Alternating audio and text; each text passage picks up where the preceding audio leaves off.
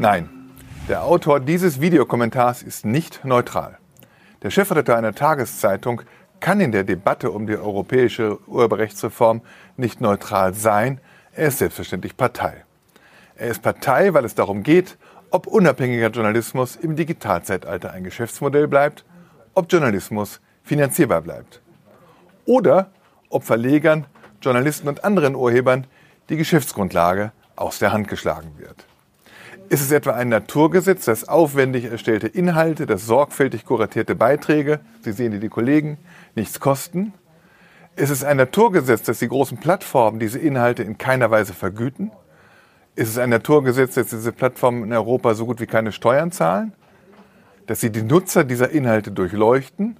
Und dass sich die Plattformen anschicken, mit diesen Nutzerdaten auch noch weltweit die Werbemärkte zu monopolisieren?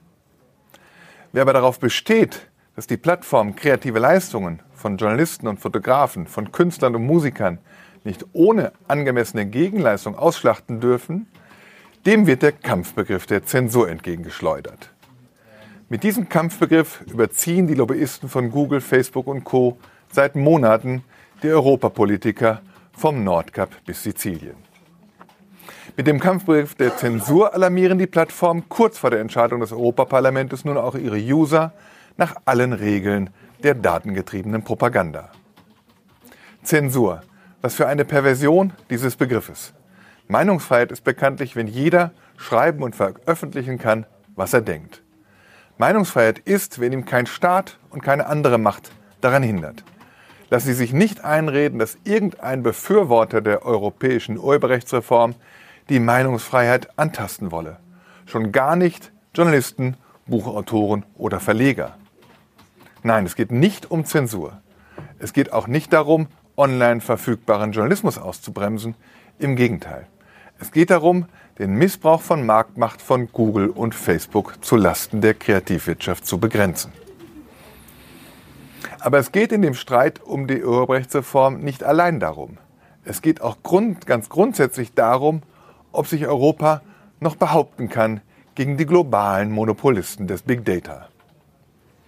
Eigentlich ist Europa nämlich stark genug, neben dem amerikanischen und dem chinesischen Modell eigene Spielregeln aufzustellen. Nicht nur Spielregeln zum Schutz von Urhebern. Spielregeln für den Einsatz künstlicher Intelligenz, Spielregeln zum Datenschutz und zur Datenhoheit und am Ende auch zu der Frage, ob wirtschaftlich und politisch übermächtig gewordene Plattformen wie Google und Facebook nicht sogar zerschlagen werden müssen. Es geht nicht um Maschinenstürmerei und es geht nicht um eine Rolle rückwärts in die analoge Welt. Es geht in dem Urheberrechtsstreit darum, ob Politik noch in der Lage ist zu gestalten oder ob sie sich der Macht der Plattformen endgültig ausliefert. Mein Ratschlag ist heute eine Mahnung. Wenn Europa nicht mehr den Mumm haben sollte, sich diesen Fragen zu stellen, verrät es die Idee des unabhängigen Journalismus und die Idee des freiheitlichen Bürgers. Dann gibt Europa seinen Gestaltungswillen am Garderobenständer im Silicon Valley ab.